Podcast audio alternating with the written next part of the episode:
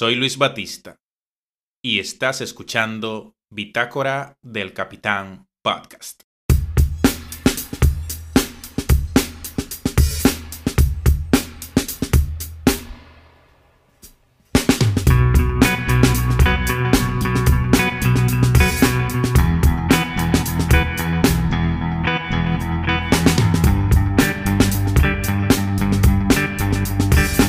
Juan Manuel Blanco periodista español, escribió en el diario de aquel país, Voz Populi, un artículo que me parece a mí de lo más interesante a propósito de esta histeria colectiva en la que nos hemos visto sumergidos a raíz de la aparición de la variante Omicron desde hace ya un par de meses. El artículo se titula La pandemia degeneró enmascarada. Es una invitación, hace el autor del artículo una serie de sugerencias y recomendaciones para no perder la cabeza, que es lo que ya nos parece que intentan muchos de los gobiernos del mundo hoy en día con estas medidas restrictivas y, y no sé, de locura. Empieza diciendo que es hora de regresar a la cordura contener la pandemia social, frenar la exagerada profusión de test COVID, contar solo los casos que presenten síntomas severos como se hizo siempre en el pasado. En su sátira, El enfermo imaginario, Molière narra las andanzas de Argan, un acomodado hipocondríaco cuyas dolencias son producto de su imaginación y de los innumerables remedios que consume para evitarlas. La sátira del dramaturgo francés es un buen retrato del mundo Omicron, la versión del virus más contagiosa, pero mucho más leve, que ha propiciado la degeneración de la pandemia en una bacanal desenfrenada de test, en una mascarada de hipocondríacos, donde estar enfermo ya no implica tener fiebre, malestar o tos, sino conseguir una rayita adicional en un dispositivo altamente adictivo. El abuso de los test, igual que Argan de sus múltiples pócimas, ha desembocado en una de las mayores astracanadas de la historia, con figuras públicas deseándose la mejoría de una enfermedad que no sufren. La omnipresente histeria amenaza con colapsar los servicios médicos de atención primaria, incluso los de urgencia, con pacientes aterrados por una simple congestión nasal. Y es todavía peor en los países que mantienen un estricto sistema de trazado y cuarentena, pues esto impide a muchos profesionales sanitarios reincorporarse aunque se encuentren sanos. Mientras tanto, los datos diarios de hospitalizaciones y fallecimientos que no distinguen bien entre por COVID y con COVID generan otra vez miedo y confusión. Omicron, que generará con muy bajo riesgo una inmunidad natural complementaria a la vacuna, ha puesto en evidencia a quienes pretenden mantener la sociedad permanentemente cerrada. Es ya evidente que no se pueden detener los contagios, que el virus se expandirá de forma natural con independencia de las costosas restricciones, que hubiera sido mejor una protección selectiva a los vulnerables.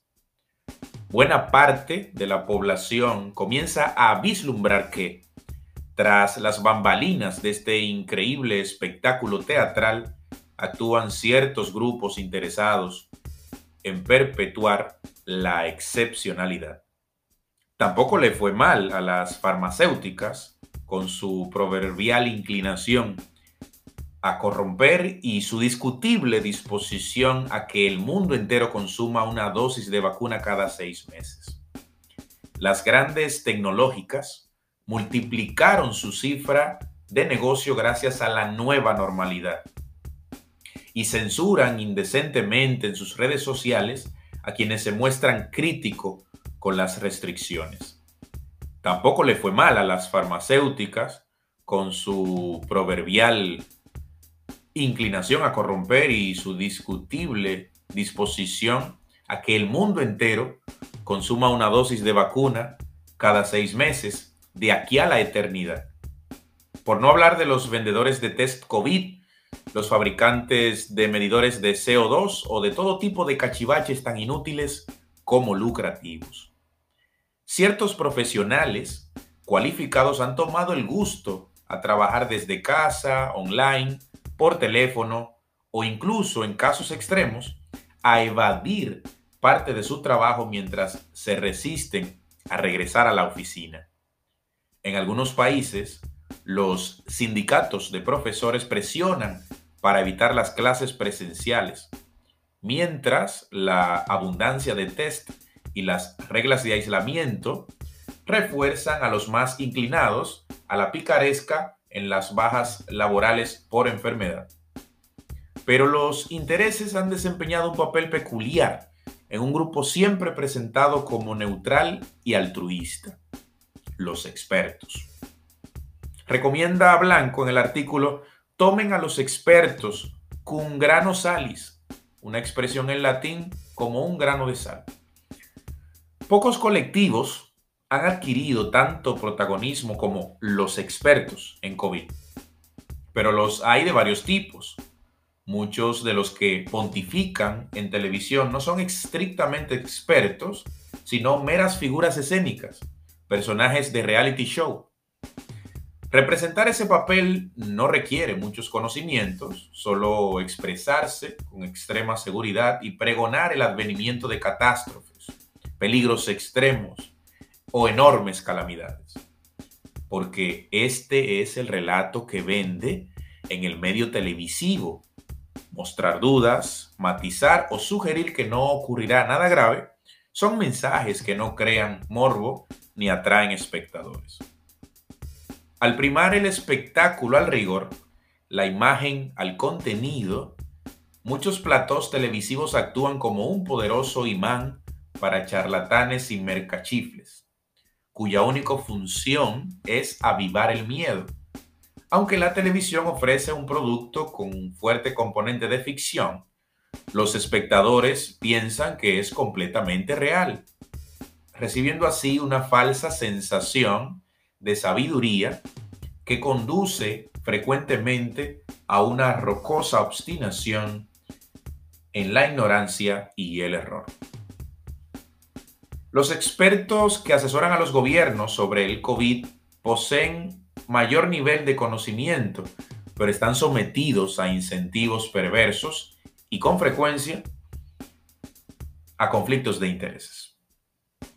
Quedándose cortos en sus previsiones, se arriesgan a una dura censura social y a una merma de prestigio profesional, pero no hay reprobación, sino suspiro de alivio si finalmente no se cumple un sombrío pronóstico. Por tanto, la estrategia ganadora consiste en plantear sistemáticamente escenarios muy pesimistas, incluso apocalípticos, aunque ello implique no acertar nunca. Esta parece ser la imbatible línea seguida desde hace 20 años por el epidemiólogo inglés Neil Ferguson, sin que sus reiterados y estrepitosos fallos hayan mermado un ápice su prestigio académico. Además, en los últimos tiempos, los asesores han defendido sistemáticamente restricciones más draconianas que los propios gobiernos. Graham Medley, asesor destacado del gobierno del Reino Unido, insinuó que al hacer previsiones, los expertos tienden a sacar a la luz, preferentemente, los escenarios más pesimistas, los que requieren restricciones porque son los que los, los gobiernos, los gobernantes solicitan. Sin embargo, cabe sospechar que son esos expertos quienes realmente obtienen ganancia de los escenarios apocalípticos, pues el alargamiento artificial de la sensación de peligro, de la excepcionalidad, les permite mantener su posición, su relevancia, su protagonismo, incluso las sustanciosas ayudas a la investigación que riegan el COVID. Conclusión. Es conveniente buscar la opinión de verdaderos profesionales con rigor y sin conflicto de intereses, contrastar la información y, en general, tomar las aseveraciones de los expertos cum grano salis. Cuidado con los políticos regionales, recomienda Juan Manuel Blanco finalmente en el artículo. Dice que nada ha determinado tanto la estrategia como los intereses de los políticos. Una vez desatado el pánico, los gobernantes actuaron con la convicción de que si no hacían algo muy llamativo, aún ineficaz, los votantes los culparían por las consecuencias de un fenómeno natural. Las desmesuradas restricciones de derechos y libertades proporcionaron la coartada. Sin embargo, los políticos nacionales se han ido apartando poco a poco de algunas recomendaciones draconianas de sus asesores e intentan evitar aquellas restricciones con graves repercusiones para la economía. Saben que, a la larga, los votantes también castigan el desempleo, la pobreza y la falta de oportunidades. Últimamente, tienden a decantarse por aquellas medidas que, aún absurdas e inútiles, como la mascarilla obligatoria al aire libre, no resultan tan dañinas para la actividad económica. Pero ni siquiera se observa este freno puntual en los gobiernos regionales, que suelen mantener un enfoque más extremo y radical que los nacionales, porque los políticos de entidades subnacionales saben que ante dificultades económicas, la gente tiende a culpar sistemáticamente al gobierno central. Este fenómeno se observa con claridad en el Reino Unido, con unos gobiernos de Escocia y Gales imponiendo medidas más extremas que el gobierno británico. En España, donde la imaginación restrictiva de muchos gobiernos autonómicos no conoce límites, o en Australia, donde el protagonismo de las restricciones correspondió a cada uno de los estados y territorios. Pocas experiencias atraen más a un político mediocre que sentir en sus manos el poder de humillar a sus súbditos, percibiendo, además, que ellos lo agradecen. Una vez vacunados, todos los vulnerables, y mayoría de la población, poco más se puede hacer, termina diciendo Juan Manuel Blanco. Ni restricciones de movimiento, ni pasaportes COVID, ni mascarillas modificarán el ajuste final. El único instrumento útil durante la pandemia, la vacuna, ha servido para prevenir la enfermedad grave, pero por muchas dosis adicionales que se inyecten, seguirá mostrando poca eficacia para detener los contagios, esa obsesión irrealizable que lastra la estrategia desde el principio.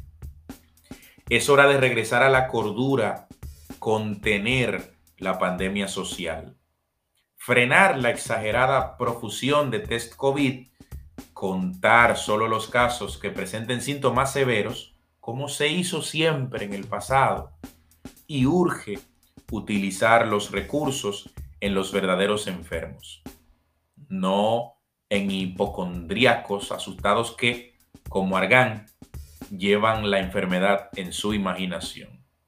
La pandemia degeneró enmascarada, un artículo que, viene a ser un poco una denuncia ¿no? de, de, de esta paranoia, de esta histeria colectiva, de esta legión de hipocondriacos que tenemos por doquier haciéndose prueba COVID con cual adicción. Y yo pienso a raíz de, y quise compartir este, este episodio y este, este artículo, a raíz de las declaraciones del pasado día 15 de enero de 2022 del titular del Colegio Médico Dominicano, que instaba al gobierno, que demandaba, exigía al gobierno dominicano que retomase el estado de emergencia. Yo leía aquello y, no daba crédito, debo, debo reconocer, o sea, ¿qué nos pasa? Lo primero es que obviamente en 2020, cuando comenzó todo este tema de, de los estrictos confinamientos, pues poco y nada sabíamos sobre este virus, sobre este COVID-19 y se apeló a medidas extremas, a limitar derechos, a, limitar libertades públicas fundamentales, pero ya no estamos en 2020. El confinamiento estricto, en teoría, debería ser la última de las medidas en la lucha para frenar una pandemia, porque lo que se persigue con un confinamiento es o sea, al, confinamiento se apela cuando ya el sistema sanitario está colapsado. O sea, cuando ya no hay camas, cuando ya los, el personal sanitario no está en capacidad de brindar eh, servicios de asistencia de salud, valga la redundancia. Es allí cuando entonces se debe apelar al confinamiento. Antes no. Entonces, llama la atención esta declaración de del titular del CMD, del Colegio Médico Dominicano, en este sentido. Entonces, hay unas reflexiones finales que quisiera compartir. La primera es que eventualmente tendremos que aprender a vivir con COVID-19 y entender que la pandemia no se irá porque nos pongamos 3, 4, 6, 7 dosis de esta vacuna o de aquella otra. Tenemos que seguir manteniendo la cabeza fría. No se pueden tomar decisiones sensatas, decisiones racionales desde el miedo. Entonces, ese es el mensaje que quería compartir en este episodio. Tenemos que seguir la vida. Tenemos que salir y vivir que si algo debimos haber aprendido estos últimos dos años, es que la vida, como decía Mario Benedetti, la vida es ese paréntesis, la vida es un, es, es un momento, es ahora. Entonces no podemos vivir en este encierro, en esta locura, en este temor. Sí, hay que tomar ciertas precauciones, sí, hay que seguir y hemos avanzado con el proceso de vacunación, Muchos médicos lo han dicho, lo han comentado, maravillados cómo hoy en día despachan a una señora, un señor de 65, 70 años y más, con síntomas leves, porque ya estamos vacunados, no estamos en 2020. Entonces, eventualmente tenemos que darnos cuenta de que no podemos comprometer nuestros derechos, nuestras libertades entregarle tanto poder a estos políticos en, aras de una supuesta protección de una variante que se ha mostrado muy leve porque, yo insisto, la desinformación, la falta de diligencia también en búsqueda de contrastar información valiosa. Porque, ¿qué sabemos de Omicron desde el principio? Que es una variante que ha presentado unas mutaciones que le han permitido expandirse muy, muy rápido. Pero eso no significa que si suponga esto mayor número de fallecimientos, ni que sea más letal. Los contagios han crecido exponencialmente, eso es cierto, pero eso no significa que debamos perder la cabeza con una variante que se contagia muy rápido, pero que no es tan letal.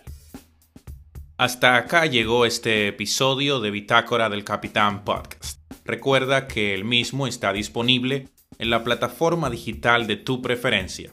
Spotify, Anchor, YouTube, Google Podcast, Apple Podcast, Breaker, Overcast, Pocketcast y Radio Public. Nos escuchamos en la próxima.